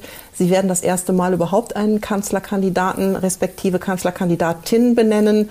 Und da Sie im Moment ja noch kleinste Oppositionspartei im Bundestag sind, ähm, erwartet auch niemand, dass die jetzt ähm, mit Ziel auf das Kanzleramt so ganz stark in die Vorlage kommen müssen. Also der Druck liegt eindeutig bei der CDU. Vielen Dank an unsere Politiktesterin Eva Quadbeck. Was wird? Was wird? Wolfgang Bosbach und Christian Rach sind die Wochentester. Wochentester. Am Samstag sind einige Demos gegen die Corona-Politik und auch gegen Demos angemeldet. Unter anderem in Berlin von sogenannten Reichsbürgern oder auch in Kassel von sogenannten Querdenkern. Wolfgang, täuscht der Eindruck oder gehen die erst wieder auf die Straße, seitdem es äh, wärmer wird? Oder hat das äh, andere Gründe? Ich sag mal, den ganzen Chaos mit dem Impfstoff oder was steckt dahinter? Christian, das ist eine lustige Frage. Wer hat diese Nacht Minustemperaturen? Also muss sie erst als Straßenparker die Scheiben freikratzen. Aber nein, aber die Stimmung ist gekippt. Das stimmt. Das dürfte auch der Grund dafür sein, warum die sogenannten Corona-Leugner, Verschwörungstheoretiker, aber auch andere, die ich so nicht einsortieren würde, wieder verstärkt öffentlich zeigen. Aber das erleben wir schon seit Jahresanfang. Legitimer Protest, solange sich jeder an die Regeln hält. Und damit meine ich äh, in diesem Falle vor allen Dingen die Corona-Regeln, Abstand, Hygiene, Alltagsmasken. Aber bitte friedlich protestieren. Da verläuft genau die Grenze zwischen einem legitimen friedlichen Protest und einem unfriedlichen, denn unser Demonstrationsrecht basiert auf der Formulierung friedlich und ohne Waffen und genau so sollte es sein. Und wenn dann die Polizei leider eingreifen muss, bitte den Anordnungen der Polizei Folge leisten, keine Eskalation. Das hilft den Anliegen der Demonstranten garantiert nicht. Am Montag vor 25 Jahren erließ die Bundesregierung ein Einfuhrverbot für Rinder- und Rindfleisch aus Großbritannien und der Schweiz wegen der BSE-Gefahr. Ähm, lieber Christian, welche Erinnerung hast du daran, auch wenn du damals noch ein Kind warst? Wie schwer war das für die Gastronomie? Du bist ja charmant heute, mein lieber Wolfgang. Finde ich gut. Also ich erinnere mich noch ganz, ganz genau daran, dass das plötzlich alles mit Fleisch in Frage gestellt wurde. Dass wir reagieren ja immer irgendwie so drastisch, dass die Menschen sofort in Panik verfallen. Das heißt, äh, wir haben bei uns damals im Restaurant immer schon die heute äh, wieder neu erfundene Devise from nose to tail gefahren. Das heißt also, das gesamte Tier zu verwerten war der größte Respekt. Es gab bei uns kaum mal ein Filet oder sowas, sondern wenn, gab es alles von einem Tier. Das ist nach wie vor meine Überzeugung. Wenn man Tiere überhaupt tötet, dann sollte man bitte alles verwenden und nicht nur kleine Teile. Und plötzlich brach genau das alles weg weil man durfte keine Knochen mehr, die Mark enthielten, verwenden. Kein Mensch wollte mehr Innereien essen. Und ich will jetzt gar nicht von Hirn sprechen. Das heißt, das war ein riesiger Einschritt und eine riesige Welle, die da durchs Dorf getrieben wurde. Das hat sich ein bisschen normalisiert, aber diese, ich sag mal in Anführungsstriche, diese Schäden, dass man Innereien für ekelhaft empfindet, dass man Probleme hat, mit Mark irgendwas zu machen, die Markknochen gut auszukochen, was ja eigentlich wunderbare Brühen ergibt, tolle Soßen ergibt, das hat sich noch äh, sehr, sehr lange gehalten und äh, Innereien sind heute eigentlich nach wie vor, bis auf Ausnahmen auf dem Land vielleicht, tot und überhaupt nicht angesagt. Also das war ein riesiger Einschnitt für die Gastronomie und hat die vielen, vielen Kollegen vor große Herausforderungen gestellt. Apropos Gastronomie, nicht ganz das Richtige, aber vergleichbar. Am Dienstag kommender Woche verschenken die Hamburger Bäcker 10.000 Quarkbällchen an die Helfer der Corona-Pandemie. Start ist bei der Corona-Taskforce des äh, DRK und bei den mobilen Impfteams. Das ist doch mal eine nette Aktion, Wolfgang finde ich prima, esse die Dinge auch gerne, aber Frage an den Fachmann, hör mal, so Quarkbällchen, kann man die sich nicht gleich an die Hüfte tackern? Ähm, stimmt das, dass die so kalorientechnisch gar nicht gehen, aber leider sehr lecker sind? Das ist ja eine häufige Kombination. Nein, das hängt natürlich dann wieder wie bei allem davon ab, wie machst du sie. Wenn du sie mit triefendem Fett äh, frittierst, äh, dann hast du vermutlich recht, da bilden sich auch sogenannte Transfette und das sind nicht abbaubare Stoffe dann bei uns im Körper. Aber wenn du die leicht und locker machst und ein bisschen Eischnee dann noch unterhebst und sie dann oh. einfach nur gar ziehen lässt oh. und hinterher ein bisschen schon mal zum Kühlschrank. ja, siehst du, in kleinen Bröseln vom Biskuit wälzt, dann wird dich das nicht irgendwie rechts und links an deiner Hüfte bemerkbar machen. Ich glaube das nicht. Am Donnerstag gibt US-Präsident Joe Biden seine erste Pressekonferenz seit Beginn seiner Amtszeit. Was könnte so eine zentrale Botschaft sein? Ja, das, äh, er hat ja schon ein bisschen vorgelegt. Aber zuerst einmal finde ich es ganz gut, dass er kein Lautsprecher ist. Wir haben ja in vier Jahren Trump, äh, ich weiß nicht, Pressekonferenzen äh, liefen eigentlich nur per Twitter, jeden Tag äh, 57 Mal. Äh, Pressekonferenz von Präsident Trump, wo er die Welt beglückt hat mit seinen Einfällen und Ausfällen. Und äh, da ist Joe Biden als neuer US-Präsident wesentlich zurückhaltender. Ich glaube nicht, dass mehr gemauschelt wird, sondern er arbeitet, siehe dieses Billionen Millionen-Dollar-Paket, was er für die Wirtschaft und die amerikanische Bevölkerung ähm, durch Senat und Kongress gebracht hat. Das finde ich ganz wunderbar. Bedenklich fand ich die Woche das Interview, als er, ich weiß nicht, ob er als erfahrener Außenpolitiker dem äh, Reporter bewusst die Antwort auf die Frage gegeben hat, ist Putin ein Mörder, wo er sagte, ja, oder ob er dem Reporter da auf den Leim gegangen ist, weil das ist natürlich so eine Duftmarke, die er da gesetzt hat, die ich sage, oha, wenn man solche Äußerungen tätigt als amerikanischer Präsident, dann müssen da Taten folgen. Trump ging ja den anderen Weg, äh, war Best Buddy von äh, dem nordkoreanischen Präsident Kim und Best Buddy äh, hat sich auch mit Putin gut verstanden. Aber wenn man jetzt da harte Kante macht, muss man das letztendlich auch durchziehen und den anderen Kollegen als Mörder zu bezeichnen, das ist schon äh, stark. Und ich bin gespannt, ob sich und wie sich das in seiner Pressekonferenz äußert. Es wird vermutlich ein zentrales Thema sein. Das waren die Wochentester mit Unterstützung vom Kölner Stadtanzeiger und Redaktionsnetzwerk Deutschland. Wenn Sie Kritik, Lob oder einfach nur eine Anregung für unseren Podcast haben, schreiben Sie uns auf unserer Internet- und auf unserer Facebook-Seite. Die Wochentester.de Fragen gerne per Mail an kontakt@diewochentester.de und wenn Sie uns auf einer der Podcast-Plattformen abonnieren und liken, dann freuen wir uns ganz besonders. Danke für Ihre Zeit. Freitag, Punkt 7 Uhr, bitte die Wochentester einschalten. Was war? Was wird? Wolfgang Bosbach und Christian Rach sind die Wochentester. Ein maßgenau Podcast. Powered bei Redaktionsnetzwerk Deutschland und Kölner Stadtanzeiger.